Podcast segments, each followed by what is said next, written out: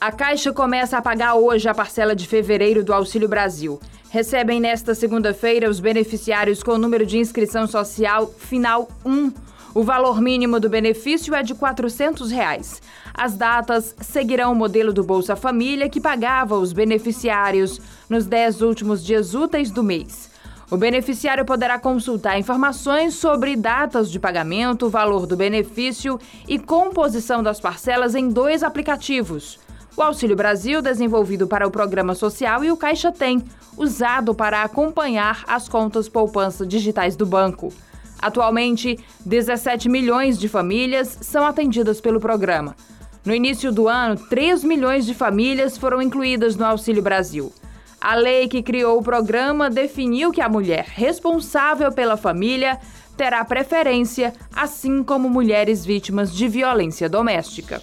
Também a partir de hoje, os brasileiros podem voltar a consultar se têm direito a sacar algum dinheiro esquecido em instituições financeiras em um site exclusivo. O novo endereço para saber se há alguma quantia é o valores.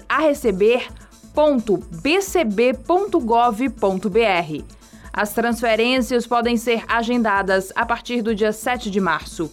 O antigo site havia sido lançado no dia 24 de janeiro, mas no dia seguinte a página do Banco Central saiu do ar devido ao grande número de acessos. Na época, o Banco Central informou que estava investindo fortemente na ampliação de sua capacidade de atendimento.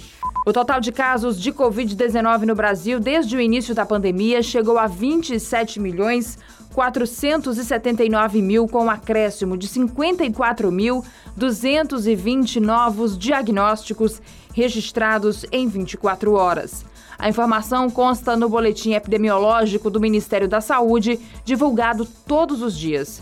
O documento informa 314 mortes em 24 horas. Desde o início da pandemia, as mortes em decorrência da doença chegaram a 638.362.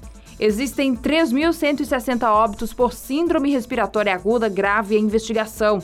Nesses casos, são necessários exames e procedimentos posteriores para determinar se a causa da morte foi Covid.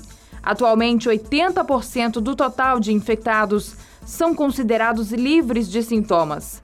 Essa taxa chegou a 96% em dezembro, antes da chegada da Omicron ao Brasil. Adriana Dias para o GC. Para mais informações, acesse gcmais.com.br.